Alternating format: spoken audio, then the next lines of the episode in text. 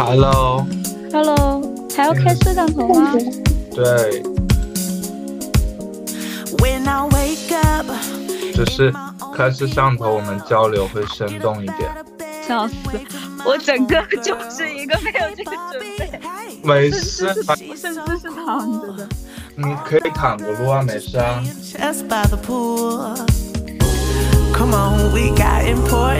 Hello，Hello，Hi。刚才去上了个厕所。pain. 你现在在工作室吗？还是在房间？对啊，在工作室要开视频吗？对啊，我刚刚也问这个问题，开啊没。有，这也开。头发像一地鸡毛。We like other colors, but pink just looks so good on us. What you wearing? Dress or suit? Either way, that power. 我直接就是一个在睡眠状态。我都已经忘了开场白了，我们的播客。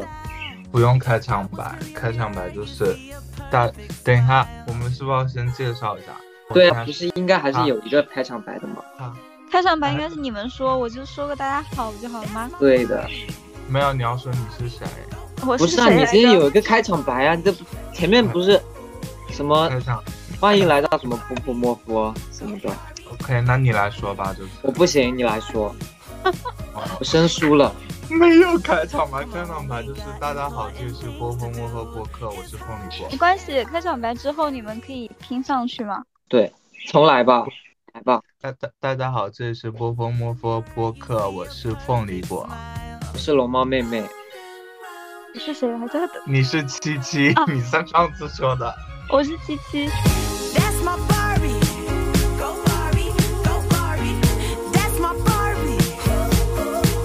距离上一次录也挺久了，有一个多月了。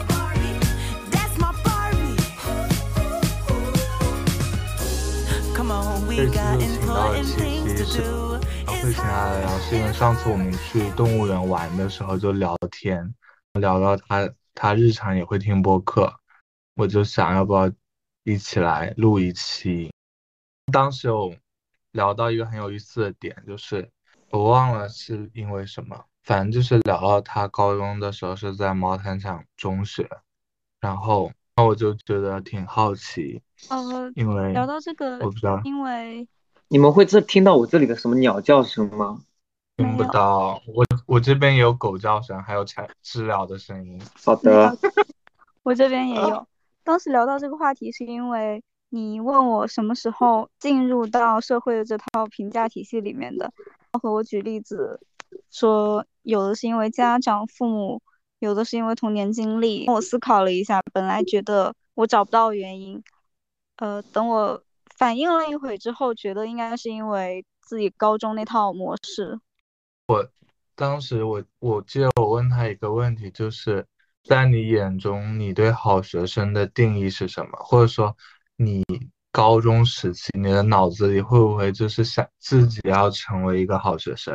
那可能要先界定一下好学生的定义。如果按照我高中时候个人的理解的话，我没有说要想成为一个好学生，只是单纯的因为想考上好一点的大学，所以会觉得需要成绩好。可能对于好学生的概念，应该只有这这一层理解。要往下深入的话，呢就是不违反校纪。你当时想要考上好的大学是什么动力为了生活？OK，这是很现实的原因啊。发哦，现考上好大，考上了大学之后，也不一定可以生活的很好。你你高中的时候就已经是为了生活在高考了呀，不然不倒也不能说到我那个时候根本想不到这个点。我也没有想过这些东西。不是啊，你呃那个时候只有一个朦胧的概念，就是你为什么要考上好大学？大家不都会这样讲吗？你不好好上大学，你你只能进电子厂。现在电子厂都不要大学生啊，他们工资很高哎。确实，这本科学历已经成了进入电子厂的阻碍哎。你如果不不考不上大学，你就回家种田。对啊，他他们会这样讲，所以你会意识到，我如果说想不做体力劳动的话，我可能就需要一个本科文凭。那凤梨果，你你觉得什么是好学生啊？首先我不会有这个概念，但是我这好像不如我们回想，就是你当时你会在高中时期什么样的你会有坏学生的概念吗？我觉得我是我是有的耶，什么样是坏学生？我觉得我自己算是个坏学生，但是我觉得好不是只有好与坏了，我我只能说我是没那么好的学生嘛。我觉得为什么？可能不到坏。我自己觉得我我其实对好学生的定义好好小，好好好简短。我觉得只要遵守规则的人，但是我这个规则的概念不是那种校规，我觉得是一个很很大的一个规则。这个规则，比如说，比如说我们当时我们班的班长，我觉得她是一个非常努力的女生，她她成绩不算是特别好，就是，但是但是她很努力，她平时对老师对同学也是很有礼貌或怎么样。这是从成绩上来讲，他不是一个好学生，他也不是一个坏学生，他也没那么坏，他就是努她就是力一个努力派。努力是怎么？你是怎么看出来的？他上课从来我没从来没看他犯困过，写作业的时候或者是晚自习的时候，都感觉就是精神饱满，也很爱发问，好认真啊！对，很认真。你这么一说，我好像我的记忆里从来不会注意谁是努力，谁是不努力的。因为你可能在专注自己。因为因为那个时候我们班会有一批人，他们就是特别积极，他们只要一下课就会去问老师问题，就就一到封顶线就是一到下课了，一群人在下面睡觉，一群人在上面问问题，这样。他们哪里有这么多问题？这是我从小呃不读书的时候一直有一个疑惑，就是你们怎么我有问题？我就我我觉得只是每个人的呃学习方式不一样。不是他们会不是不是仅仅局限于比如说这个公式的问题，是他们会有很多新的发现。我觉得这是一个很好的能力。是的，这个就是我，我就是这种人。好的，夸你的。然后但是我我觉得我为什么我为什么是不是一个好学生呢？因为首先我我自己上课肯定是不认真的那一种，我写作业也不是那种认真的。我觉得我的规则还有，比如说我我我大我高三的时候嘛，我我其实被老师，我觉得我应该是被老师厌恶的那种学生，因为我自己头发又又留很长，反正就不不是那种常太常规的，所以感觉从某种世俗世俗的意义上来说，我不定义我自己为好学生。那我感觉，如果按照刚刚你说的那一套世俗标准，我应该是好学生。就干过最违反校纪的事情就是早恋，其他其他如果把这一条去掉的话，那就可能是标准世俗下面的好学生。早恋算违反校纪吗？当然，不是，等一下，我觉得这个话题很有意思，就是你们学校对于早恋，学校和班级班主任对早恋这事情的具体处理是什么样的？有没有故事啊？他是因为每呃像毛中的话，他每个班级的学生会很多，就导致中央集权的那个最有权力的人是班主任，所以他像是不同班级不同的班主任会有自己不同的治理方式。像我高一的时候？有会遇到我高一的那个班主任，他就是稍微有自己一套比较灵活的治理策略的，他不一定觉得恋爱早恋就一定会影响你的学习成绩。所以我高一的时候，呃，成绩一直很好，他也发现了我早恋，但他没有怎么处理我。可能有两个原因吧，一个是他觉得如果他做了点什么的话，反而会影响我的成绩；还有一点就是高二就要分班了，他可能就也不会再管到我，他就置之不理。那等到高二、高三的那个班主任，他他是就相当于是态度断崖式降低，就是断崖式改变。我大概是高二下学期或者干嘛的时候，在他发现我早恋，但是在他发现我之前，我是班里面的课代表。他基本上所有的事情，我成绩一直都是第一名、第二名这样子。他对对你就是很 慈眉善目的，平时对别的学生那种张牙舞爪。而且像关于英语上，我们每每一科有两个课代表嘛，另有英另一个英语课代表他就会比较乖一点，他也不去做一些需要跟老师互动的、一需要和同学互动的一些事情，所以这种交际的东西全部都是我来搞。班主任就很喜欢找我，你就会觉得他还挺看重我。等他发现我早恋的那一刻，而且他发现我早恋是很奇怪的的一个方式，可能你们听起来也会觉得很荒谬。一个雨天，我没有带伞，我和那个男生一起撑着伞回去的，碰到了我们的历史老师，他骑着车从我们旁边过去，就相当于被他看到了。结果第二天，因为他们是一个办公室，他和我班主任关系很好。第二天上午就是历第一节课就是历史课，历史老师呃先把那个男生叫起来让他回答问题，回答不出来，他说我找个人帮你，就把我叫起来，就以这种方式让我们难堪。天呐，而且而且他从历史老师他在那一节课他真的很精彩，他先做了这种事情之后，他还会阴阳怪气，讲一些比较难，嗯、真的很阴阳怪气那种话，就是拿你拿你开那种呃有一些伤人的玩笑。然后呢，如果说像一些老师他对于好学生的包容啊，就是像语文课或者历史课，或者说早上那种难免会犯困的时候，他不会让你出丑的，不会说你站起来或者怎么样，他可能就睁一只眼闭一只眼，以一种比较温柔的方式去提醒你，甚至他就装作看不见。但是他从那那一节课大概后面的话，他就会说说有些人成绩好，上课还意思是打瞌睡，你要是说出来他打瞌睡的话，他还嘴硬不就嘴硬不承认，然后说调调监控就可以看他是不是在打瞌睡啊，大概就是营造出一个人虽然他成绩好，但是他人品不好、不诚实、嘴硬，就是一系列的这种。这是历史老师第一节课就是一个大转变。等到我大概确定班主任知道的时候，他的态度表现为一系列和英语课有关的事项，他都不再找我。比如说，每次考考完试，每次写答案都是我的，因为我每周都会考试，写答案都会是我，布置作业也是我在黑板上写。他会直接把试卷越过我，直接递给我后面那一位课代表，就是无一个无视的状态。哪怕我是第呃先回来，他都会装作看不见，这还算不是很过分的事情。我还会表现在，如果说呃我有一次踩点进班嘛，因为大家周末下午回班午睡的时候，我有一点迟了大概两分钟，我前一脚进办呃进教室，他后脚在他在教室门口嘛，我进去之后我还没有坐到位子上，他在外面就是发出那种喝推的声音，就是吐痰的声音。好可怕！他还有，比如说以一些莫须有的，在呃班主任啊，在自习课上，那个男生我们俩坐的位置比较近，他隔了一个过道，他就把那个男生扯到我的旁边，就在那个过道打他。什么意思？没懂，为什么？他只是就是找一些有的没的的理由啦，把那个男生就是就比如说打就是打他，一定要在我旁边，你也不明白是为什么，而且打他的话谱会伴啊随伴随着一些人身攻击，然后他后面就发展成来开始人身攻击我，比如有些人成绩好，但是不自爱，然后什么看他最后能考成什么样，包括但不限于以后会对这种事情后悔。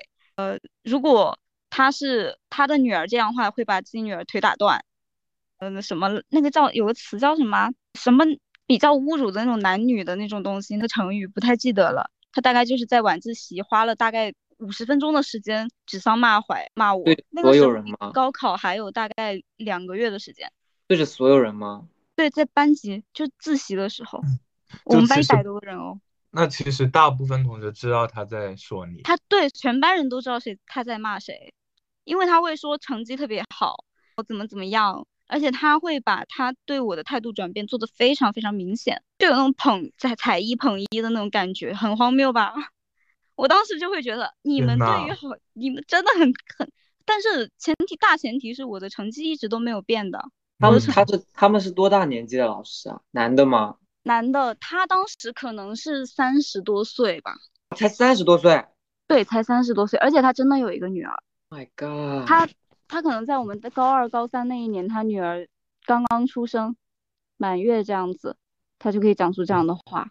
他打学生是他打学生是哪种打呀？他打学生打头啊，他打男生会比较比较那个呃凶一点，这样，他真的会以各种方式去侮辱你。我所以我很其实很不理解的是，如果你们定义的好学生是成绩好的话，怕早恋影响你的成绩，但是我没有任何影响的情况下，他还是以这种方式会对你进行一些干涉。那你觉得他他这些人身攻击对你的学习状态有影响吗？你肯定很难很难，我个人的心态会比较好一些吧。我我听到这些话，我是觉得他说的是不对的，但是可能如果我高一听到这些话，会觉得他是对的。我只是刚好那个时候有一些成长，因为你我是觉得老师老师说这种话肯定会很很大影很大程度上会影响小影响小呃小朋友的嘛。我当时，比如说我和我同桌，我们俩都是第一、第二的这个样子。如果他考了年级第一的话，他就会在班里面，呃，夸奖炫耀，说啊，他成绩就是好，他肯定能怎么怎么样，考上什么什么。是我考上那个第一的话，他就会装，就 抱一下，就是不提，说看下次怎么样吧，大概是这样子。我觉得，哎，我想问一下，你们学校就单单单撑伞，男生男生给女生撑伞这个行为就会被认为是谈恋爱吗？差不多。我不记得，好敏感啊，这些人。你不知道他们有不是，是因为就是他像是那里的一条默认规则。我们班大概有男女比例就按一比一来算吧，教室里面一共有十排座位，五排都是女生，后面才是男生，所以男女交界其实只有那么两排，第五排的女生和第六排的男生，他们才是有接触的，其他的时候等一下，这个分刻意就是不想让对刻意也是我们班主任刻意的，我不能。对，我不能否认的是，有的班主任其实他会不会特别，他会一排男生一排女生，就这些座位全部都是自己界定的。但是我们班主任就非常非常在意这个。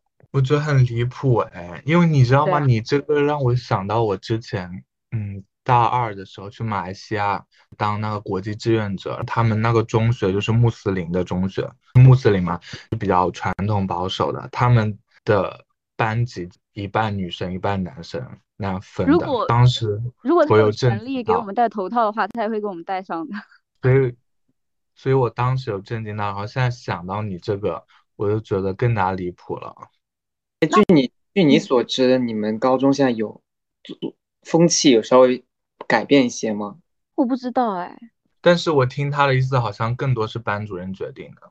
对，不知道这是他。你在想，他当时是三十多岁，那他其实还算不是说特别特别有经验的那一种啊，但这种观念就已经在他脑海里根深蒂固了。他要是那种老顽固的话，你还觉得算了。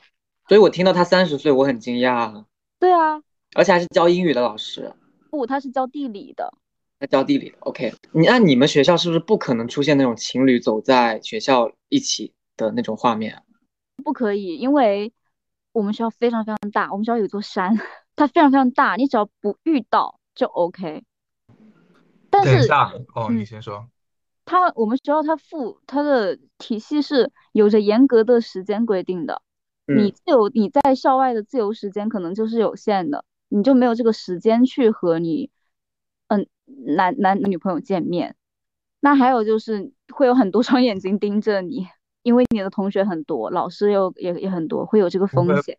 同学都会打小报告吗？这个可能是不是我们学校的问题啦？是有些人，你要是遇到这样的人，他可能就会被打过打小报告嘛。像我那么倒霉催的，就是遇到历史老师就会这样子啊。那你的班主任他后来就是所有都是间接的吗？有没有直接谈话说你快分手，类似这种？没有哎，他我觉得如果说他直接跟你讲你快分手，他他是一种，我觉得是老师来说比较正常或者怎么样的一个行为方式。他怪就怪在他都不，他只是恶心你，他只是单纯的，他会说一些比如爱他的眼、脏他的眼啊，他以这种方式来侮辱你啊。嗯我不理解。觉得他不是在解决问题，你知道吗？他只是单纯的在为人格侮辱你，让你为自己感到羞耻。我知道了，可能他自己有点像是心里有个贞洁牌坊，就觉得这种事情是不道德的。但是他会怎么说呢？他以这种他处理问题的方式很可怕的，就是他他的方式都是这样子的。比如说，他觉得我的问题是我早恋，他觉得那个男生的问题是呃不是我男朋友，他可能觉得某一个男生的问题是他成绩不好，或者他觉得他不够努力，他他还他也会以一样的方式去侮辱你。你有没有一个有没有一个学生，你觉得是在他眼里是最好的学生？有啊，就那个不早恋的早恋早恋之前，没早恋的我，还有就是我同桌，他是对 OK，成绩好，呃，没有给他特别多的班叫什么班委的工那个位置嘛，他又因为父母陪读，不住在学校，和同学的交流就不会这么多，他就几乎不认识我们班的所有人的名字吧，他可能有有一些名字他都叫不出来。但是你觉最最那个的是什么？我朋友我同桌不谈恋爱，只是因为他当时可能呃自己有一些自卑，而不是说明他不想，你懂吗？OK，那你们你们学校存在社团这些东西吗？不存在啊。嗯，我们学校运动会，我们那一届运动会是运动会停办了十年之后的第一届。我的妈呀，连运动会都没有，以前就之前都停办。那你们是几点起床？几点晚自习到几点啊？你们这样会会变成一个，是嗯，批斗大会。没有，可以听完你的，我们俩再分享一下我们的。那个但但我好吧，我抛砖引玉。嗯，高一、高二、高三会不太一样，分为高一、高二和高三嘛。像初级的话，你可能早上，而且有些时候早读的时间也是班主任定的，只不过可能六点或者是六点二十，有每个班有个十分钟、二十分钟的差别吧。具体我可能不记得啊，可能是六点多你要到教室去早读，早读个四十分钟之后，你要出去吃早饭，也就是说你是空腹早读，把你的时间往往前提，你半个小时吃早饭的时间，回来之后可能还有一点点的自习时间，就开始正常上课。上完课，假设是呃十一点半下课，那你有的班主任是给你四十分钟哦五十分钟吃饭的时间，有的班主任给你四十分钟吃饭的时间，那你就要在十二点十分回到教室，回到教室学习。如果有人午睡呢？没说完呢，就是你十二点十分进教室自习写作业，其实理论上来说，你可能要读一会儿书，可以可以开始 可以午休了。没有老班主任没有说你一直要学到一点钟才可以睡觉，但是有人卷你，就有些人他甚至就不睡，就会发，如果你某一天没睡午觉，你就会发现一个班级一百个人，他可能大部分是学半小时他们就睡了，有些人特别特别累，可能提前五分钟这样睡觉。还有些人他就从中午从来不睡觉，午休时间可能四五十分钟，醒了之后大家去简单的冲一下脸，下午继续上课。下午，呃晚上的话就是也是半个小时吃饭时间，所以你一天自由时间可能不到两个小时。晚饭吃完晚饭回来上晚自习，上晚自习晚上一直到十点钟吧。你高三可能是十点五十还是十点半，晚自习的时间，早上六点到晚上十点半，每天不到两个小时的休息时间。你是住在学校对吧？对，住在学校。我也是。那我讲一下我的吧。啊，等等，还有最后一句话，是我们每周有三个小时的假期，天呐，你们从高一开始就是吗？啊，什么我们没有周末的。高一就就是吗？对，啊？那你多久回一次家啊？放假回家，或者后面他会有，呃，我不知道是高二还是高几的时候，他会有一个月假，可能一个月，夸张？对，应该是一个月会放假一次，放两三三天。你家是在哪里啊？六安，是离那个学校近吗？对，他也是六安市的，就不同区县。但是我们学校还有北京嘞，那你就是比如你高三的时候，你多久回一次家见一次家长啊？父母？高三我也记不太清了，高三可能在毛毯厂的高三学生，他们不是他们回去见父母，是父母来见他们。那那是不是很多人慕名去你们学校啊？当然啊，就就单纯的是被招生录取率给吸引吗？他们完全了解啊。你们知道有很多毛毯厂的纪录片的，嗯，他们都完全了解是是怎么样的一个模式，这也是什么样的学校会吸引什么样的学生。有些嗯家长他为什么千方百计把学生把小孩送过来，是因为他小孩儿所谓的顽劣小孩，就希哎，望你那管管当。时你去毛毯厂是是中考考上了吗？还是怎么样？对，他就是这就是他的生源的一个区别。他的生源有两种，一种就是可能中考都没考的那种，家长希望学校能让他重新做人；另一种就是努力派，真的是认真派。因为毛毛坦厂是你们那里最好学校吗？不是，其实我们那边可能有后面的，就会觉得如果去不了特别特别好的，那觉得去毛中会不会浪费时间？觉得比较保险。最主要是我当时去完之后，我以为大家都是一心学习的那一种嘛，我没有觉得它是一个怎么样的学校，我一无所知啊。我去嗯完之后，我们会有电话亭，给家里打电话的那种。我一进去发现有人在抽烟，一个烟雾缭绕，我大受震撼。我说大家不是要好好学习的吗？很符合你那个好学生的定义吧？才是的。我感觉在你们学校也没有什么机会，没有什么时间做坏学生。所以其实，比如说你谈恋爱，我早恋，那我的恋爱是怎么谈的呢？根本两个人没有什么时间啊，一起吃饭可能都都不是很多哎。那那你们怎么谈？对啊，那种比较就比较单纯的校园恋。OK，懂了，没谈过，因为那你有没有跟你爸妈聊过你去毛毯厂这件事情，他们是怎么想的？没有，从来没有这种聊过。他们会觉得，其实我去马鞍场，我自己对于这套来说，我没有特别特别，认可？不是没有特别特别特别反对。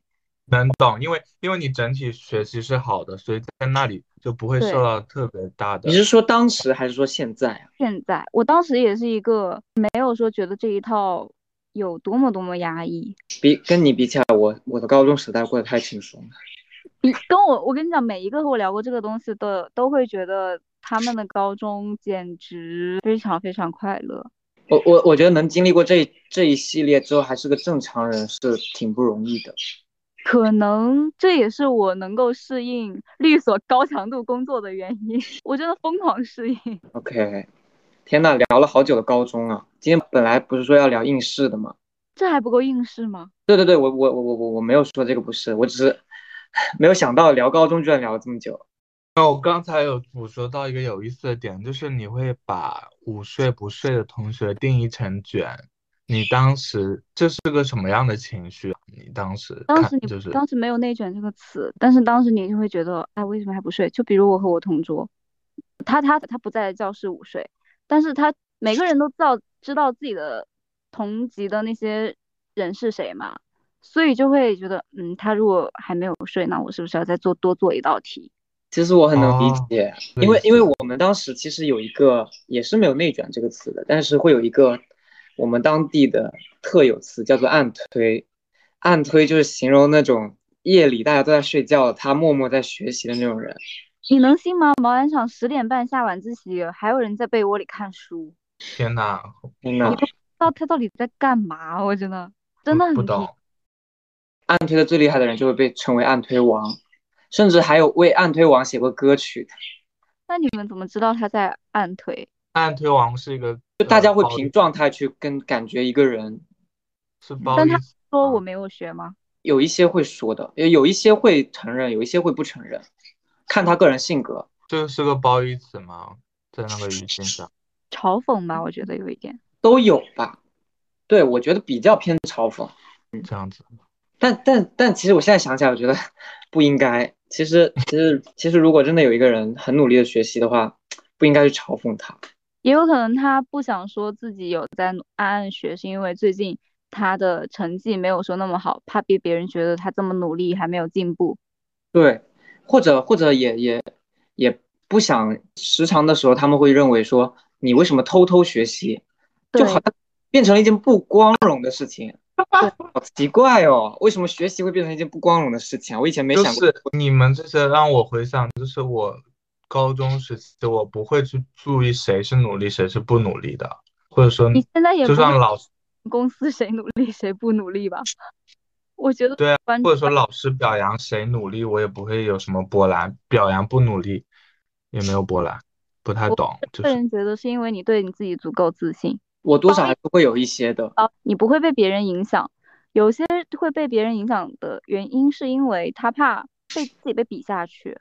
对，啊，你多做一道题，那我如果不做，我就赶不上你。如果我真的觉得自己特别厉害的话，随便你做啊，你你赶不上我。是，但是你当你当时觉得被比下去会怎么样？你内心的想法就是会考不上够好的大学吗？大概吧。还有就是，如果说你被推到了一个，你你每天稳定的前十名或者前五名，你突然掉了，你自己会有一点不舒服。会，我觉得有的时候，而且我觉得那个时候的心情其实没有那么具体的。对，很多时候你只是看别人在做题，你就觉得我我不做我就会有危机感。嗯那不一定是说我的排名会下降，只是觉得我我我有点担心我跟不上。因为你看，我觉得早恋这个还挺有意思这话，因为我记得我当时印象很深，我们年级有一个，就有一对情侣，他们两个都是年级前十名的，很厉害。他们好像就老师就不怎么管，不会管他们的事，而且还会变成一段佳话在每个班级流传。那你知道我高二、高三就是疯狂辱骂、侮辱我的那位班主任，我当时的男男朋友，他在和我恋爱的时候之前是班里大概二三三四十名吧，他后面跟我在一起之后，他他他努力到和我一个考场嘞，我是一是第一考场。你们按成绩分考场是吗对，我们按成绩分考场，是按年级成绩分的。？OK，我们年级五十几个班，三三三十多个班，每个班一百多个人那种，他大进步，但是班主任不管啊，而且他会完全无视他的进步。天呐，你知道我听我听你这样讲，我就会觉得想去那里当老师的人也挺变态的。他多多少少是有一点享受权利的。是的，他会会有一点，而且而且学校它会有一个机制嘛，呃，你们班本科率多少？你们班、嗯他会按钱来算的，可能一本多少钱，二本多少钱，一个学生多少钱？对，他的压力也很大，但是他不太会，他真的很极端。像我高一那个班主任，他已他是四四十多岁，他们是蛮有经验的了，一位老师，他其实就处理的会稍微比较好一点，最起码不会让学生这么这么恨他，天呐，好畸形！第一次听到这么具体的，很荒谬吧？以前只是听过高场高考工厂这个 title。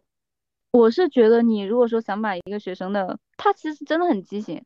你我们当时语文老师哦，嗯，为了让给我们积累一些语文素材，我们老师会手抄一些比较好词好句啊，一些文章啊、节选啊，每周或者是不定时的就印那个东西发给我们。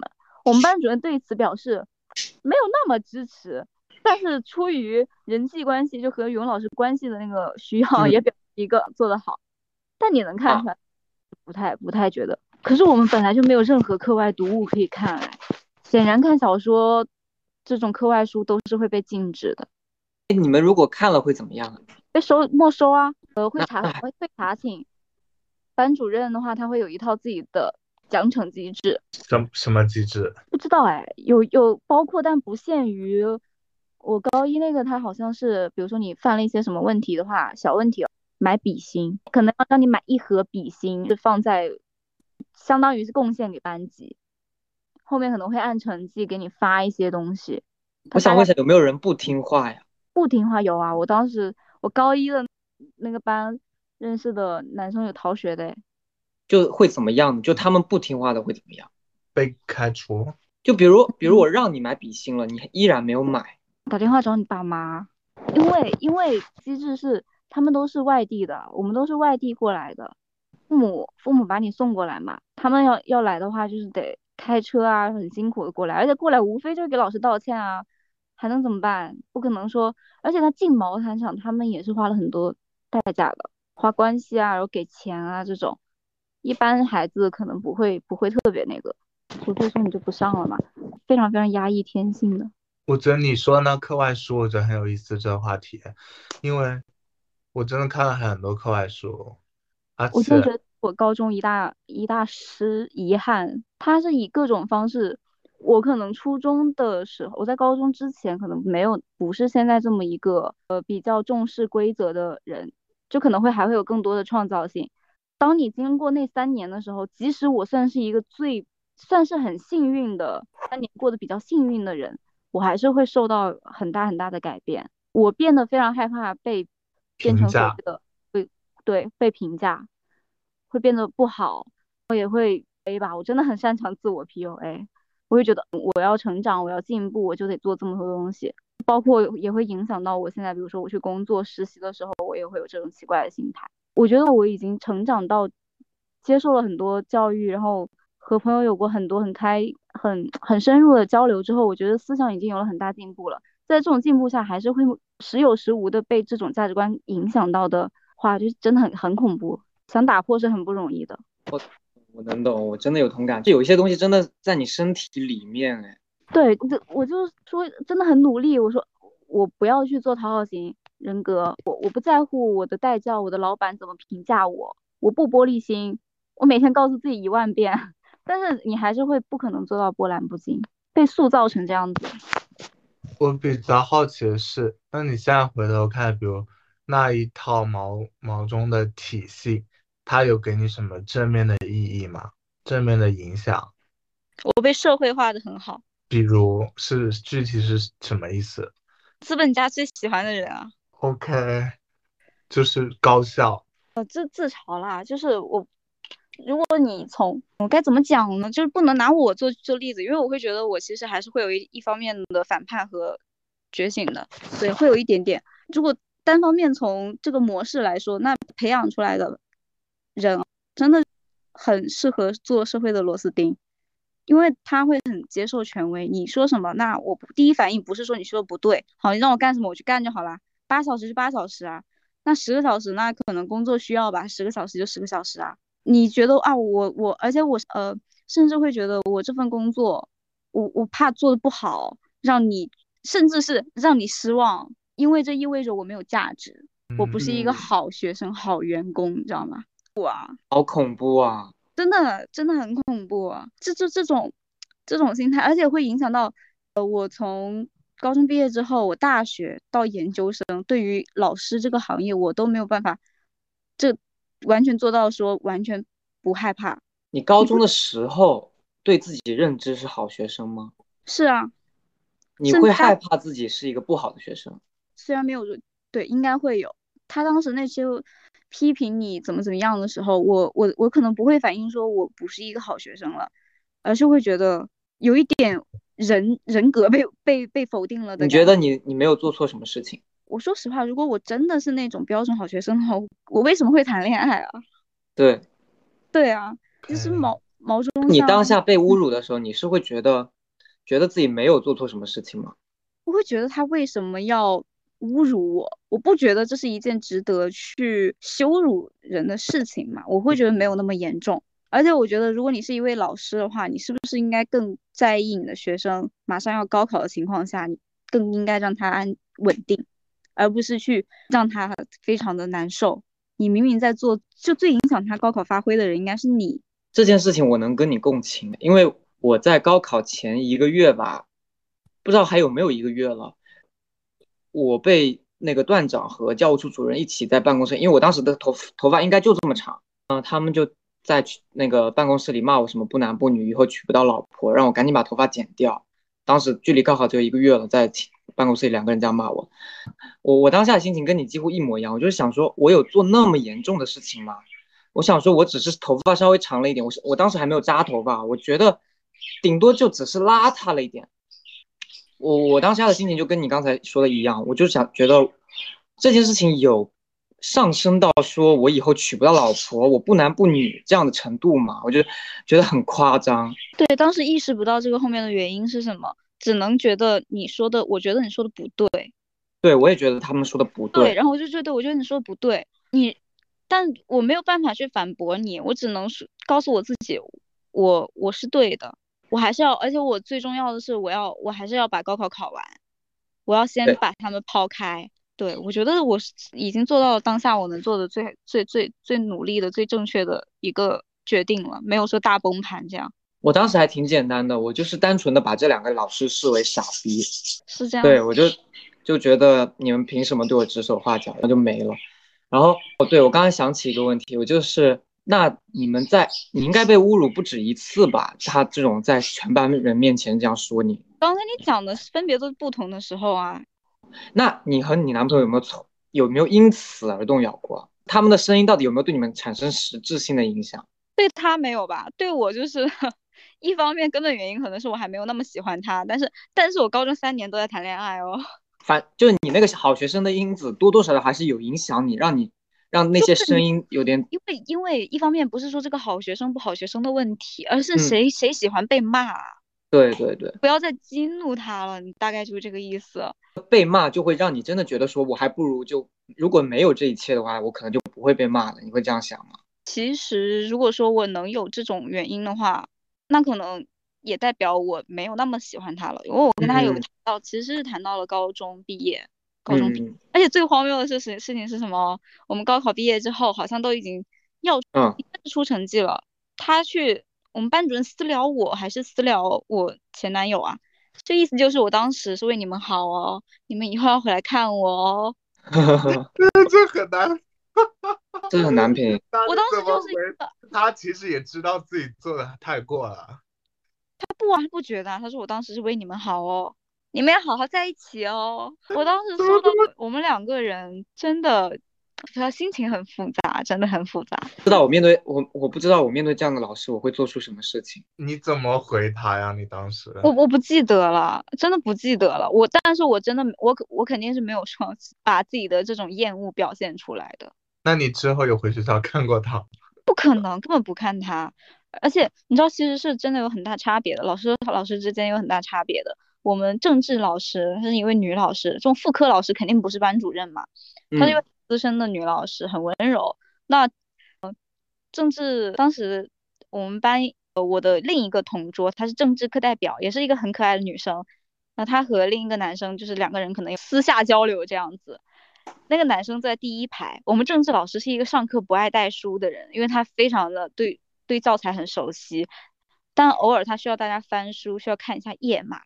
那个男生在第一排，而且老师也蛮喜欢他的，他挺活泼的嘛，然后就会看他的书。结果那一天呢，因为在那种高压情况下谈恋爱，就就可能会是帮你打打水啊，拿拿拿拿东西这种方式嘛。所以他们俩那天好像是换书了还是干嘛？没有换书，而，是那个女生在他的书上画了一些小笔记，包括自己画的一些小画，可爱的卡通人物。但因为这个女孩子是政治课代表，她给老师也画过。是，老师就是要翻那个页页码的时候，就说啊，再往后翻一页。那个男生一翻过去，他就瞬间想把它翻回来，因为因为翻过去之后，一个大大的卡通画在那边。我们政治老师就瞬间秒懂，嘴巴都笑了那种，嘴角都翘起来了。但之后，嗯，解决方式是他和那个男生的交流是下一次政治要考到多少分。哦，没有和那个班主任讲。包括我们英语老师发现夹在作业里面的这种小纸条，也是按下不表的这种。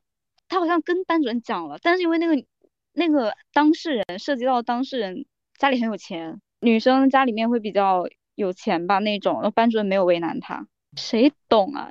等一下，真的为什么？真的很真真的很人渣，我只能这样讲。我不理解。他双标的，就是那种给他送过礼的。而且有些时候他可能会为了要一些礼，特意去找茬，这样明明知道你的包里肯定有烟，他们 所以哪天缺缺什么东西了，去翻翻你的包，说你带烟，要跟你爸妈讲，你爸妈来了就会又送点什么。哎，那我刚刚想到一个问题啊，你你们觉得，呃，老师和学生之间应该有权利关系吗？不应该啊，完全不应该。对，我问了，问完了。没关系，我就像像毛院场这种又典型的学校，除了权力关系以外，没有任何东西。对啊，培养出来的，我觉得真的就是压抑。我不觉得我在别的学校读书的话，会考就是就考不上现在的学校或者干嘛，就是成绩就是去电子厂了。我不觉得会这样啊，因为我考上什么样子的，可能学校的功劳也没有那么大。我觉得，哎呀，反正我我我我觉得我一直都不喜欢这种用权力的人，是因为我觉得他们都是欺软怕硬的人，我感觉是这样子的。而且他们所所做的那些事情，他都根本不是他们自己的能力，或者是怎么样的。我刚才捕捉到一个有意思的点，就是如果你们认为自己尽力了，是不是就不容易榨取自己，会觉得自己不够好？我可以给你举好多例子，最典型的例子是我现在不是开始实习吗？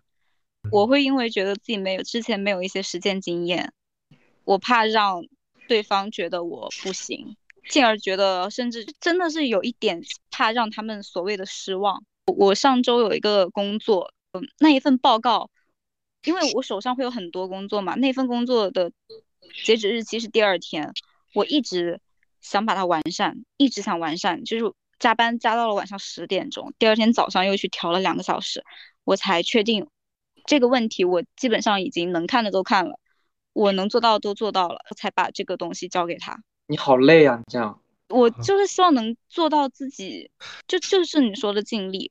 那如果尽力，但是得到的反馈还是不够好，没关系啊，那你就就告诉我哪里不好。其实这种情况你反而可以接受。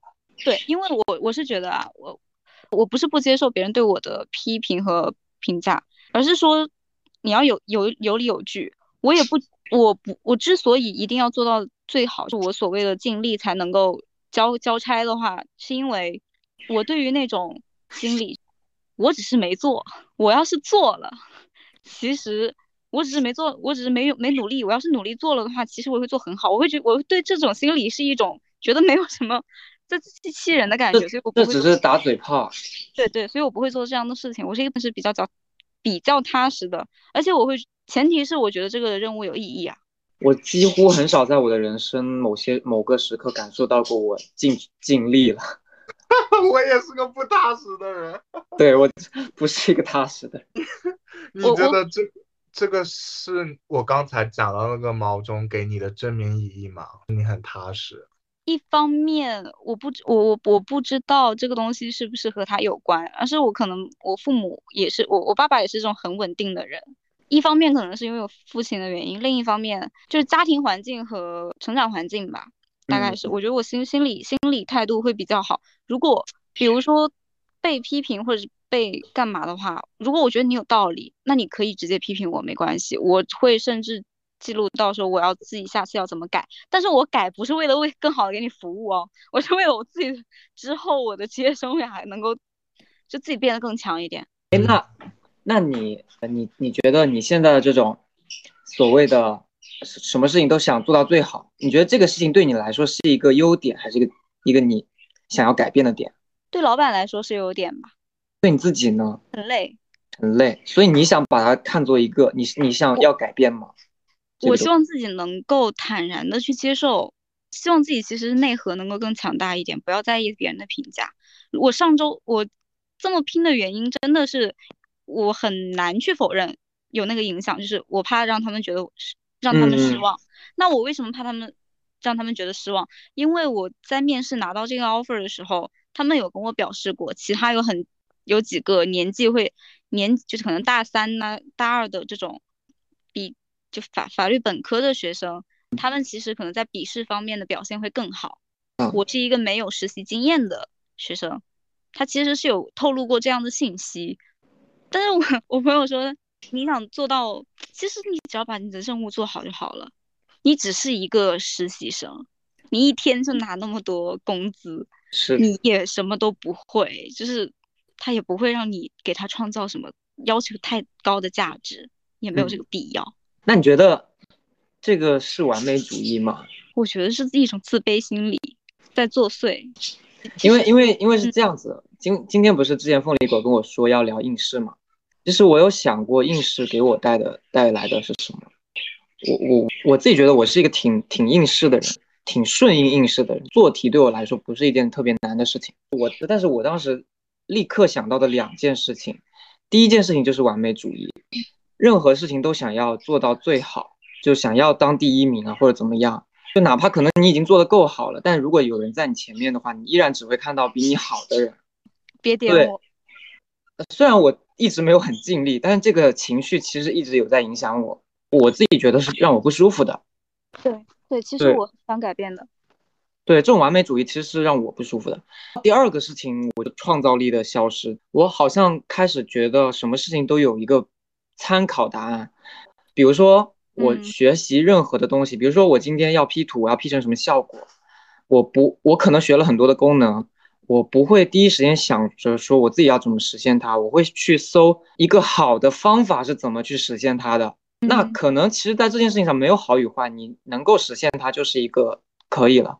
可是我就嗯会去依赖别人，去依赖网上的教程啊，或者怎么怎么样，先去找那个标准答案对参，考。就先先是去模仿，对，所以我就觉得不会自己思考了。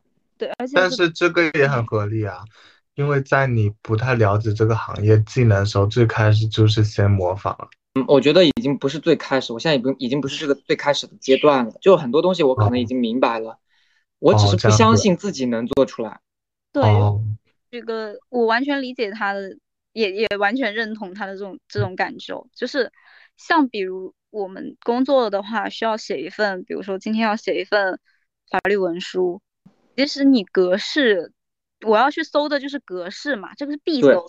我知道格式之后，其实你要怎么写，你是先讲一下按，就是你你想怎么谋排编布局，你都随便啊，你只要把这个事情说清楚就好了。是的，但是我就是去会去看很多别人到底是一个怎么样的叙事方式啊，怎么样的，就是很很很，其实就是对自己东做的东西也不自信嘛，觉对对，要去学，一切都是抱着一个我可以学习的心理，也这不是挺好的吗？在简历上会写自己学，所以你会跟老板说我学习能力很强。但是但我想，这个东西其实你知道吗？呃，我我觉得它最阻碍你的就是成为一个自己，对你创新真的会比变得比较难。呃但这就是难的事情啊，创新。不是你没有 get 到我们俩那个点，就是不一样。会用用 MBTI 跟你解释的话，像有一有一类，比如说某某一类人格的人，他对他们来说，他们就是比较善于去创新，发现新的东西，因为他们不拘泥于权威和规则，他们觉得规则是可以打破的，他们根本就不在意。因为你们不在意规则，你们才会是有很多很多不一样的想法。但对于有一类人来说，他们根本就不会去思考这个规则有什么问题，他不觉得规则有问题，他完全就是顺从的，不会去想说要哦改变。而且很多时候，我跟你讲，当你当你看看别人的东西的时候，反而是你的灵感或者创意已经被遏制了。就是你本来没有灵感的时候，你是一个空白的东西的时候，你可能能想出很多东西。但是当你看了一个人的东西之后，你就再也想不出任何东西。已经有我 get 我 get 到了，你们就是担心，呃，本来是做一个辅助帮你们完成的模板会成为枷锁，会变成一种束缚。这只是一种可能。思维方式但是你担你担心的是这个可能吗？谁呀、我吗？你呀、因为你不是说这个是担我不是担心啊，我是发现已经已经有有有在影响我了。我不是担心啊，OK OK 好，是我明显的感知到了这一切。哦懂了应试应试塑造出来的好学生，多少都有一些循规蹈矩。但我我觉得我还是不不愿意称自己是应试上的好学生吧。那七七，那你比如在高中时期，你觉得你做过最叛逆的事情是什么？我吗？对啊，还能怎么样啊？对啊，七七没对你拿？OK，那你拿？好像有很多，又好像没有的感觉。我记得我我我又要讲那件事情了。我之前有一次，因为我们学校那段时间好像突然恋爱，呃潮比较严重，然后呢老师也关注到这些事情。以之前我们学校谈恋爱也很多人，但是老师都没有去管这些事情。我们学校校风是比较开放的，但也不是纯开放，相比哦七七的学校是开放很多啊。大多数老师对于谈恋爱这件事情是睁一只眼闭一只眼的，但那段时间好像有点太越演越烈了，大家就开始就就开始，甚至有一对情侣都在国旗下讲话被批评了，这就你知道吗？这对我来说是一件非常严重的事情，在我的我的高中生涯里，那个时候就开始有突然找我们学校心理老师要给全校的女生上一个只有女生能听的讲座，那。呃，我我我猜想大概是一些女性安全啊，或者是性青青春期的一些关于自我保护的讲座吧。我想的是，呃，我当下的心情就是，为什么这个讲座只开给女生听？我是觉得这样的讲座应该男生女生都听才对。呃，我我那天就鼓起勇气的冲进了那个会场，偷偷溜进了那个会场，应该说是，结果还是被那个开讲座的老师发现了。我就在全校女生的注视下被他请了出去。我当我。我那几天我都吃饭，我都不敢露露脸，就是这样子吃饭。就是我觉得你本质其实这里最应试化的人就是我啦，因为可以说是不会产生，就像刚刚你举的那个例子，可能都不会去思考为什么女生听，或者因为因为我说实话，我我我不是我不是一个只有反抗精神的人，我有时候会有一些反抗行为。这也不是反抗行为，是我会发现一件事情不对劲，迅速把它合理化。我不会欸，特指啊，特指一些小事情啊，不是哦不是一哦些所有事情都合理化的，只是特指你在学校那个范围里面。那那比如说你的老师在当着大家的面说你的时候，你会合理化这件事情吗？规则嘛，规则就是如果说你要真的让我，我真的是一个有反叛精神的人，我直接拍拍桌子起来和他吵啊。刚才其实就想说，哎，我我我我，因为我当时不是在想说，我我我刚说了一句话，我说我不知道如果你的老师是我的老师，我会做出什么样的事情。对啊，拍桌子起来跟他吵啊！你知道当时他在上面大肆辱骂的时候，我在底下，呃，我就坐在第二排哦，离他。嗯我当时真的很想起来，真的非常非常想起来问他为什么或者是怎么样。我的同桌就是一直摁着我，一直天呐，我我我我只能说一次两次我可能会忍，但是如果是三四三次四次对侮辱我的话，我真的会站起来的。他这种当面的如此直给的方式，可能只有那么一一两次一次，其他的都是以一些，比如说他不找我去呃写答案或者干嘛，我能怎么我我不能主动去找茬吧？OK，那是的，至于好像直接这种反叛的是，我和我们语文老师有发生过这种，大概意思就是他说我一些什么，要么是也是一些阴阳怪气吧，我大概就是直接起来就是说我没有，或者是你什么意思，大概就是 在班级里面没有给他想听的那个答案，很很很直接阴阳怪气回去，嗯，我刚才因为他的权利没有班主任大。不是聊叛逆吗？回想我的高中时期，好像没有做过什么叛逆的事情。呃，是因为你不屑吗？不是啊，是因为就是没做啊，我不知道。我我能想到比较叛逆，可能就是点外卖。我觉得可能比较碰巧吧，你当时的思维和言行都还在安全区内，可能应该嗯是来来我学校待一段时间就对，也有可能是一战成名。比较幸运，没有经受什么老师的呃针对。还有还有，我该怎么怎么说呢？对于“懂事”这个词嘛，因为我嗯从小到大都是被说懂事的。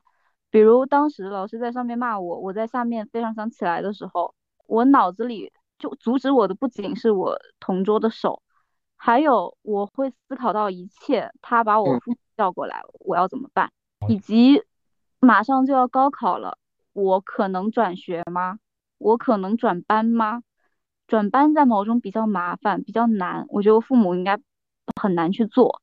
那我要转学吗？我转学回去的话，我要去适应新的环境，会不会影响我的高考？我会想很多事情。最根本的可能是觉得算了，不要给父母添麻烦。还有就是不敢让父母知道我有我有早恋。对，这所所有的这些可能都能用一个“懂事”这个词来讲吧。想嗯太多了，真的。那聊回我刚才说的，我我刚才不是说了应试给我的两个缺点吗？其实我真的很难想到嗯优点，但是如果说真的非要说个优点的话，我觉得就是我运气好，刚好是应，刚好我是有应试天赋的人，所以在某种程度上，我可以比别人付出更少的时间，得到更多的东西。但是，但是我不认为这是一种他的优点，这只是我运气好。我我我觉得，如果机制能改善，每个人都能发挥自己的优点，那才是好的吧？大概，就我并不觉得，确实这种可能运气好，可能给我带来了某一些方面的优势。但是我觉得应试它真的只教会了你怎么做题，别的什么都没有教，包括它只会告诉你你要考一个好成绩，这样就可以考上好大学。什么叫好大学？我要学什么？你要告诉我，我要通过大学去获得什么，或者某一些专业它是干什么的。你根本就没有给我描绘过一些东西，那我比如说之前寒窗，所谓寒窗苦读，这么努力压抑自己，考完东西 读了一个垃圾专业，出来还是一样啊，没有意义啊，我就没有意，没有达到他所谓的要培养什么人才，希望能够让你真的获得一些成长的这个目的在哪，里我？现在想到一个很有趣的事情，哎，我们这三个接受过高等教育的人，你们现在觉得读书有那么有用吗？你说的读书是什么意思？我的义务教从小学到大学吧，肯定很有用啊。还是有用的。你你们觉得这个东西确实是会比没有接受过等一下教育要好？，等一下，你先区分读书和教育的区别。不用，我觉得不要区分。你们讲你们这么多年的就就只是在这个体系下的从小从小学到大学，我觉得如果说你说那个好处，感觉就是还是要从大就大学和高中，或者你就这么去提这个问题吧，你会觉得如果你没有读书，没有从小学到大学，或者或者从你从某一个年级你就去去打工了。对你你们觉得你的人生是会更好还是更差，还是嗯我的人生会烂透，那烂透？肯定更差呀，他爆娃了。肯定更差呀。那其实这个问题一回答还是能回答的，其实还是有用的嘛。这个和性别也有很大关系啦，是的，是的，肯定就会被要结婚啊，要要生小孩啊，而且我根本就不会女性意识觉醒啊。这就是我刚刚想回答你问题的思路。就我不是说读书这个词我要怎么去界定，因为大学没有教会我任何东西，我大学里学会嗯都只是我和我遇到了一群很好的人，遇到了一些一些同龄人，大家之间的交流，以及我对有很多东西都是同龄人教给我的。你遇到嗯了一些思想上面大家思想的碰撞，然后获得了思想的进步，大家一起进步，那种是对啊带个人成长。其实我我才想到这个问题，其实我就是想聊，我我真的觉得塑造你的只是你身边的人而已。对，给了我一个平台吧。对，嗯、只能说，环境吧，可是你说你成绩越好，你遇到的那一批人就越好，就越高知吗？这个也很难界定，对不对？因为因为我我为什么会想到这个问题，是因为当我来了上海之后，其实我也认识了很多没有什么文凭的人，可是他们的眼界也是非常非常开的。我我我真的觉得改变你的只是你一直在交往的人事物，而不是说你读了多少书。那当当然，就怎么说呢？反正我我我我我我有点不知道我想表达什么，但是我觉得我大概明白，但是我想说的是，我们只是走了一条更保险的路，是的，因为我们在高中的时候根本就不知道自己想做什么。如，果说真的没有文凭的人，他们，我说实话，要去读书，你问他们，让他们去读书，他们愿不愿意？当时如果让他上能有大学可读，一定会去啊。他们可能选择的时候，一个是迫不得已选择，还有一个就是可能他真的有自己很想做的事业。这种嗯人，我觉得他本身就很厉害。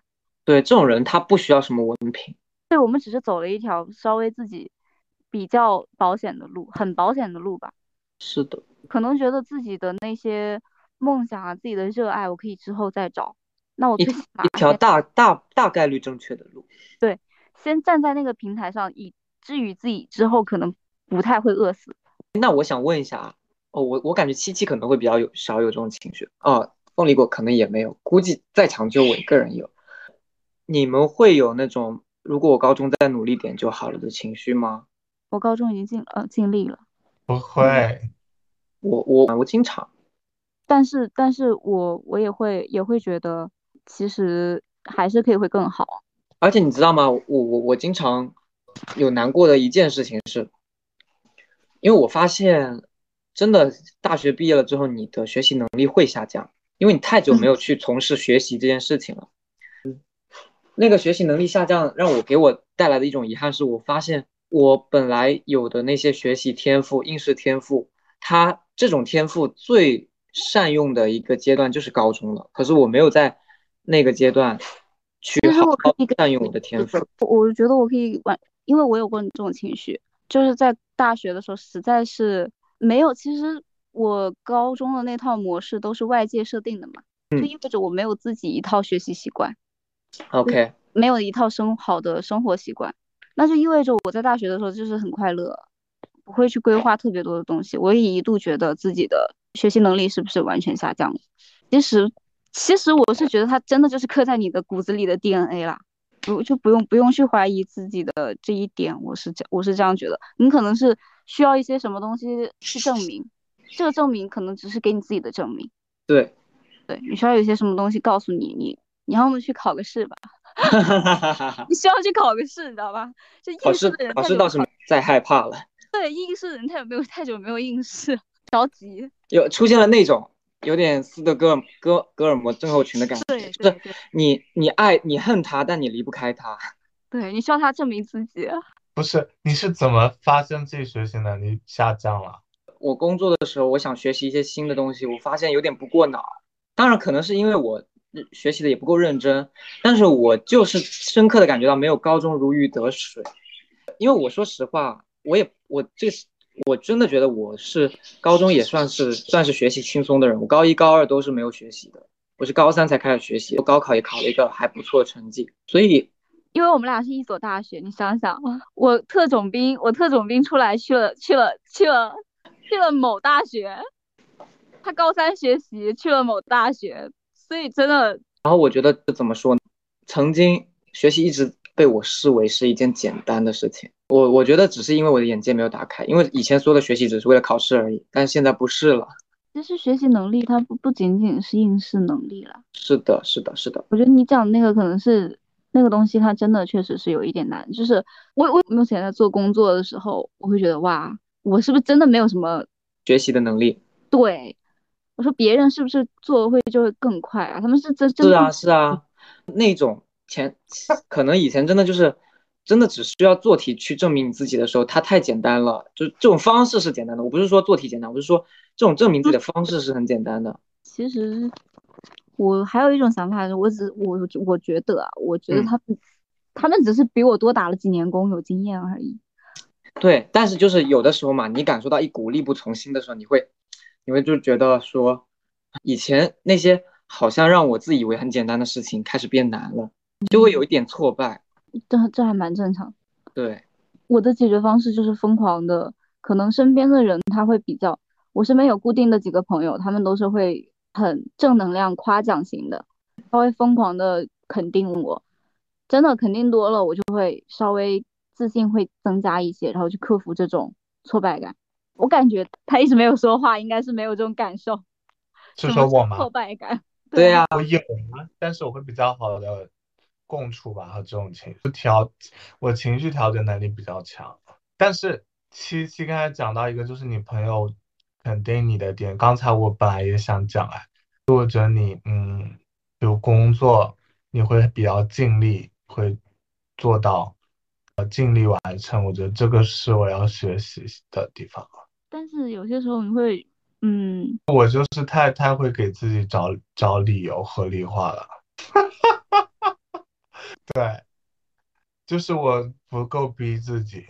你知道自我 PUA，PUA 到最高级的程度是会有一种心，不是说最高级的程度了，你想象不到有一种心态叫做，你们觉得这是优点对吧？我会觉得我只是因为大概类似于笨鸟先飞，我只是闲，或者是我只是时间多，这件事情我可以我可以用这么多的时间去做，但是有一天我自己的身体受不了，有一天我忙不过来的时候。因为我如果真的很很厉害，能够尽力做到最好，这只是我的一个态度。如果我真的很厉害、有能力的话，我其实可以很快的把它搞定。天呐，不要再攻击自己了。我我感觉你讲，你甚至有有在讲，就是你刚才说那些话的时候，感觉像是我自己心里在跟我自己讲话一样。但是我跟你讲，你你逼自己的理由和不逼自己的理由竟然是一样的，就是同一个根源出发点。出来两种不一样的人，就是我，我因为觉得说别人都比我优秀，别人比我办事能力强，别人比我效率高，所以我选择摆烂，而你是选择笨鸟先飞，所以一体两面。我之前听过一个概念，就是某一种。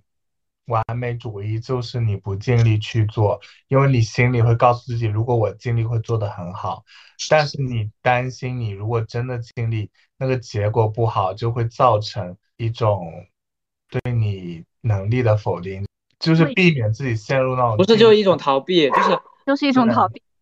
我所有的失败都是因为我没有努力。对对，真的是自欺欺人，这这种也不一定啊。我觉得其实我们俩有点太极端。互补一下的话，就会就会就会生活的很美好。OK，那我们都互补一下。对，心态互补一下就好，不要把自己逼成逼成一些什么样子。而且，其实用我的那套逻辑来解释的话，我面对工作的心态也是合理化，把它合理化。我也觉得，既然我是来工作，我甚至不不会觉，这既然是一个我是来工作的，那你让我做什么，我说是都是应该的，谁懂？天呐！但是但是说真的，自己跟自己说这些话的时候还没有那么深的感觉，但被你讲出来的时候就感觉对自己有点太狠了。大家对自己都蛮狠的，这样子去 PUA。但是，比如你会赋予它正面意义吗？呃，你这也是一种学习和成长，不仅仅为了……我简直不要赋予它太多正面意义。我我甚至会在这其中获得价值感。那不是挺好的吗？一方面我我会觉得其实是挺好，就我有点闲不住，等一下，我要问一下七七的 MBTI 是什么？我怕我说出来之后你会说太点了。我现在有点忘记了，我之前应该是记得的。ISTJ 和你完全相反。天呐，那我们真的是两个极端呀，真的呀，哎，这这么好呀。对啊，是完全完全相反。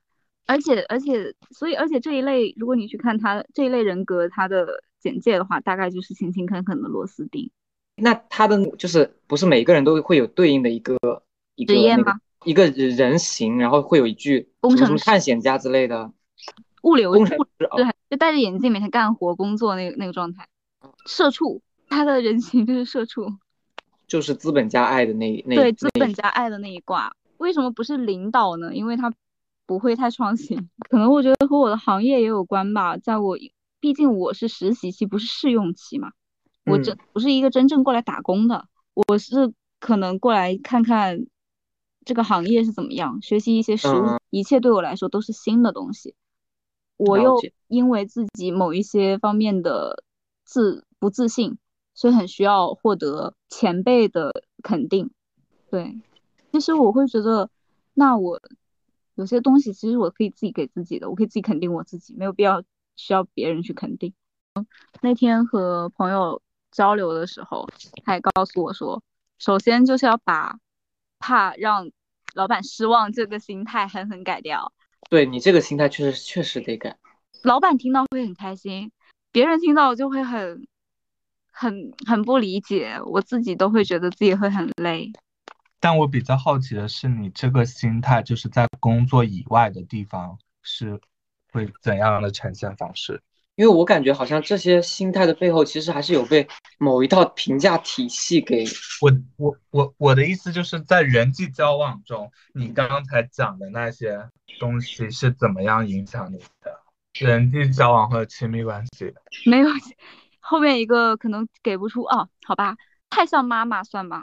可以算很会照顾别人，很对，有些时候我做一些事哦情不是因为我想做，是因为我朋友想做，想需要陪伴，而我这个性格又不是会很不是很会发现自己想做的事的人，所以我可能单纯的就是觉得我是他好朋友，那我需要做到最好。他不开心你，说做对说陪他做他想做的事吗？不仅包括但不限于这些，就是我如果说我彼此对彼此来说都是好朋友，那我会觉得好朋友就应该有一套怎么样的行为方式，我需要去为他，比如说提供提供一些安慰陪伴，我能做到的就可以做到。他想做的事情，如果不是特别特别违背我的一些想法的，我都会都会同意，大概这样。那那比如你对好朋友是这样，那你期待中的好朋友，你也是类似的期待吗？希望他们提供给你的。会会有这个期待，但不强求，因为还是主打包容，不应该去强求，这个逻辑闭环了。因为你是好朋友，你就不应该去强求天呐，跟你心态现在真的好像，你知道吗？我昨天才跟我一个朋友聊聊一个话题，因为我不是回温州了嘛，当时当时我就跟他聊，我说我现在对于很多事情我都是无所谓的态度。其实我已经很少有对朋友生气的那种感觉了，因为因为我我觉得气到最后都是气自己。对，就是我我我觉得我已经本来就是觉得我没有抱太高的期待，但是不是说因为我们关系不好，所以我不不对你抱有期待，而只是觉得我们每一个人活得都很辛苦了，你没有必要活在我的期待里，是这种感觉。哦，我昨天的是有多夸张吗？我之前有一段时间微博更呃微博停更，嗯微信头像以一个非常低落的那个状态，整个人在微信消失的、那个状态，就是今年上半年，表现有表现在我的边界感变得超级强，非常敏感，很有一些消极。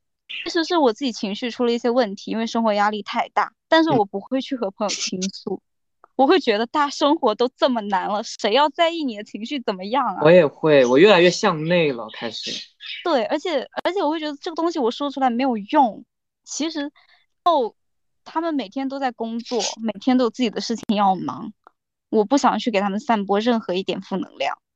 朋友不要去为难大家。对对对，然后而且我甚至会变得就是，你知道吗？有有的时候，比如有有一些人，他来跟我说他的不开心的时候，我就会有一种很爱莫能助的感觉，因为我我我只能说我共情你，我理解你的情绪，可是我帮助不了你，我没有办法，我真的没有办法，我直接不共情，对我直接不共情啊。我觉得没有 办法。啊，但是但是我跟你讲，不用强行共情嘛。是我共情了，但是我不会说出很多鼓励的，或者是强行要正能量的话，就我现在已经说不出来，因为他说不出来了。但是我会觉得倾听已经是一个不错的支持了。我可以听，我是愿意听，只是我已经说不出来很多正向的话了，爱莫能助。每个人也我们更痛苦，因为我的共情在这些发展里面，它已经相对我不会那么的共情。嗯，我觉得就是因为很好啊，我觉得就是因为我太知道我有问题的时候，我发现所有人都帮助不了我，所以我才多知道你的你的问题我帮助不了你，因为你的问题能发展到这个问地步，肯定也是你自己很困扰你的问题，那一定不是我能够解决的。我现在我觉得好摆烂的心态，但是，但是啊，但是我我会我会我的跟你不一样的想法是，我因为我深刻明白，也意识到，当被情绪困住的时候，是会觉得向别人求救是很没有用的事情，几乎不会去做这样的事情。所以，如果迈出这一步的话，就像说明他真的很痛苦，或者是真的鼓起了很大的勇气。所以在说到这种情绪倾诉的时候，我会非常非常的，首先很重视，很很很很感谢他能够向我说出这些话，所以我会蛮积极的去讲些什么，做些什么。我会的，这你这个情绪我能感受到，但是我不会再给很多的情绪化的，我可能对我不会再给很多情绪化的建议了，就我只是会告诉你说，如果我是你，我会怎么做，我我大概只会这样子了，那我还是会的，我会想方设法帮他解决一些问题。我要要看有没有方法，对，就我是想方设法，你需要什么，然后我能我能做什么，就是我很怕他不愿意再求救。我我用求救对的对的，用求救这个词，就是因为我在陷入自己情绪的那个状态的时候，因为我放我不想让我的朋友们被我困扰嘛，所以不会去主动求救。但一方另一方面又是我自己真的很痛苦，我需要朋友来救我，那就只能靠他们来发现。可我又伪装的很好，那我就只能发一些稍稍微一些求救信号，可能比较消极。朋友发现的话过来问问我，然后我也会发现其实被关心的那个感觉还是很好的啦。但是这里有有一个点啊，信任的问题，就是你是否信任你们朋友会在处理，会在承受不住你的情绪的时候告诉你。他应该，因为我根本就不会把情绪外放，他为什么会情 承受不住我的情绪呢？对啊，那你那你之前那个担忧的潜意识不就是担心他，呃，比如他已经承受不住，他也很难受被你弄的，但他不，他还是愿意继续听，然后你担心给他太多困扰。我明白，但是我会觉得我把握不好那个度，就是因为把握不好那个度，所以选择就不要去做这种事，明白？然后或者是尽可能的减少这个次数，所以就是先自己忍一忍，等到自己实在忍不了的时候，你再去运用这个求救机会，占用这个百百分比吧。对，很复杂。只能说真的是有一点拧巴的。但是我现在已经呃走出来了，我觉得每一次走出来，这一次走呃不能说每一次，因为我没有陷入过多少次，就这一次走出来，对我自己的个人成长和处理这些情绪的方式会有很大很大的影响。我下次可能会主动去求救，会那你去说。觉得你你你做了什么事情让你更快的走出来了？呃，一方有的时候其实是要去想我掉入情绪的原因，我掉入情绪陷阱和漩涡的原因可能和有些人不一样，他们可能是因为自己想法，我可能是因为外界的压力。呃，嗨，可以来你们宿舍吹个头。可以可以可以可以可以我们我们来电了，但是我不太敢用。可以，没关系。你你插在我这里，拐角，看到吗？没有哎，在哪？在灯旁边。嗯，你把我的那个拔掉就好了。哎呀 OK，那我们先暂停一下。没有，我我 OK 了，我 OK 了。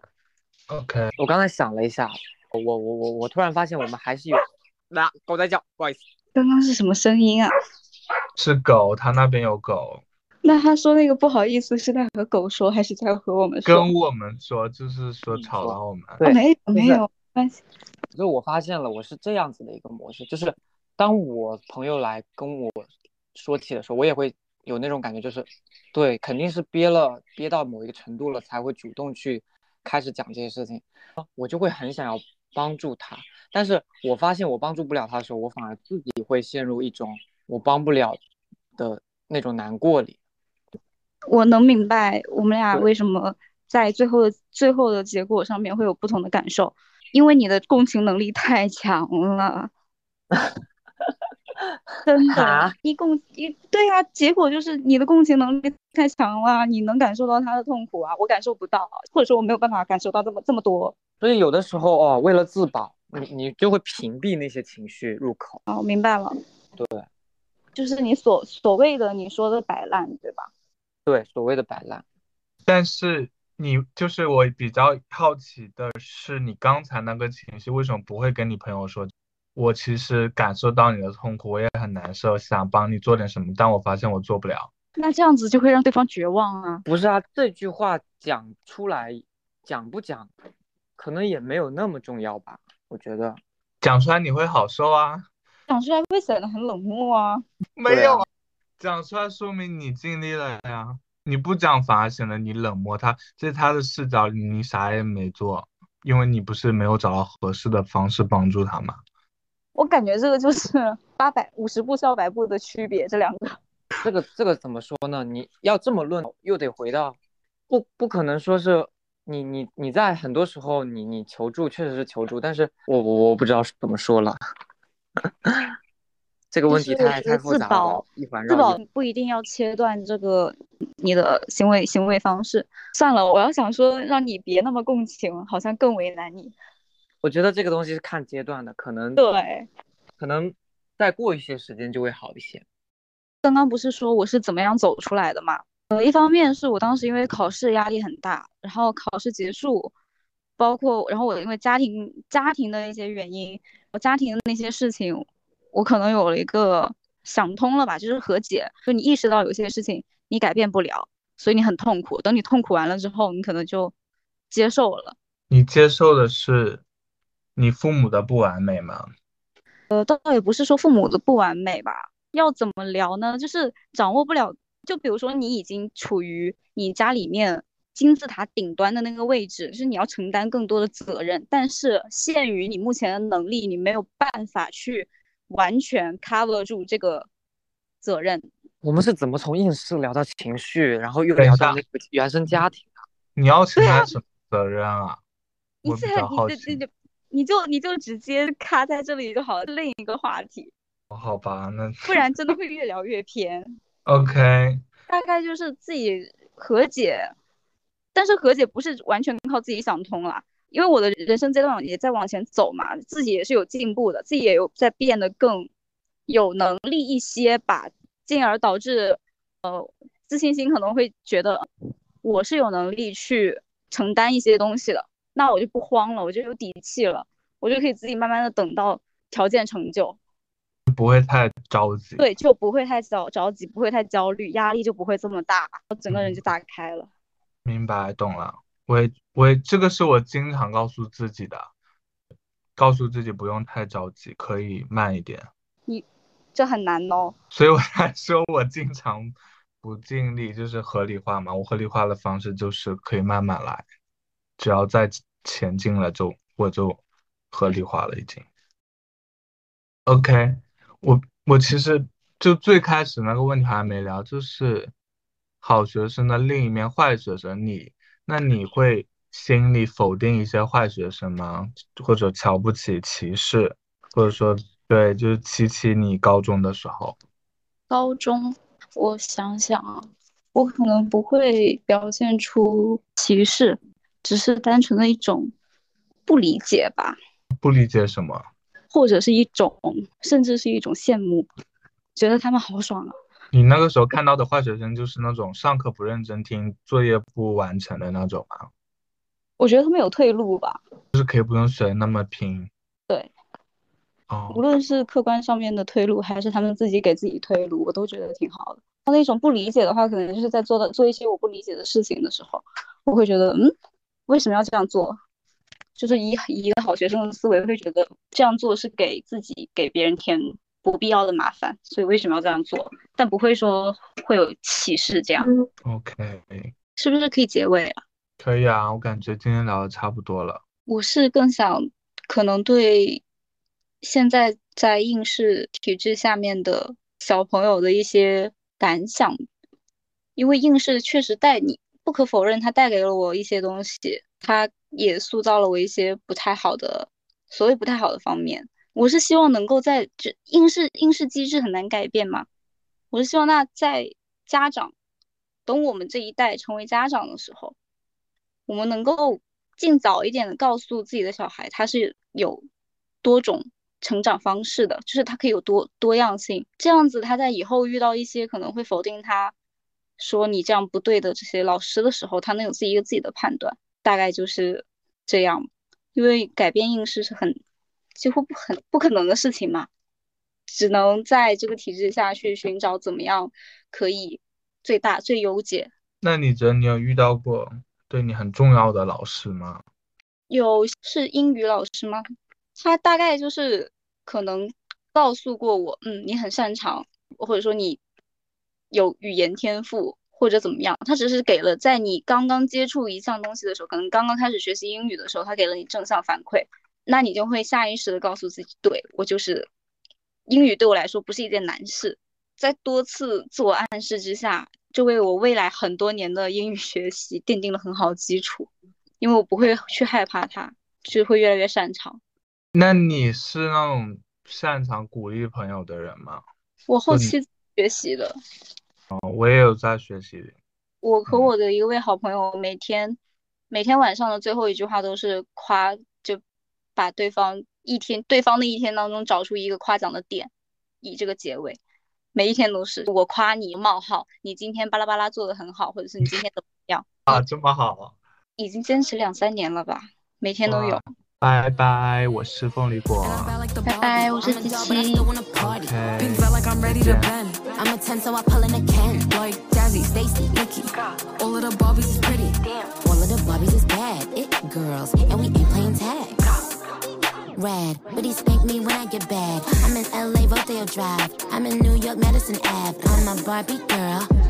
Pink Barbie dream house. The way Ken be killing got me yelling out like the scream house. Ye- Yelling out, we ain't selling out. We got money, but we ain't lending out. We got bars, but we ain't belling out. In that pink Ferrari, we pillin' out. I told Tay, bring the Bob Dylan out. The poop so cold, we just chillin' out. Baby, yelling, yelling, yet yelling out. It's Barbie, bitch, if you still in doubt. And I'm bad like the Barbie. I'm a doll, but I still wanna party. Pink felt like I'm ready to bend. I'm a 10, so I pull in a Ken. Like Jazzy, Stacy, Nikki. All of the Barbies is pretty. Of the Barbies is bad, it girls, and we ain't playing tag. Bobby ain't nothing to play about. He wanna play in the playhouse.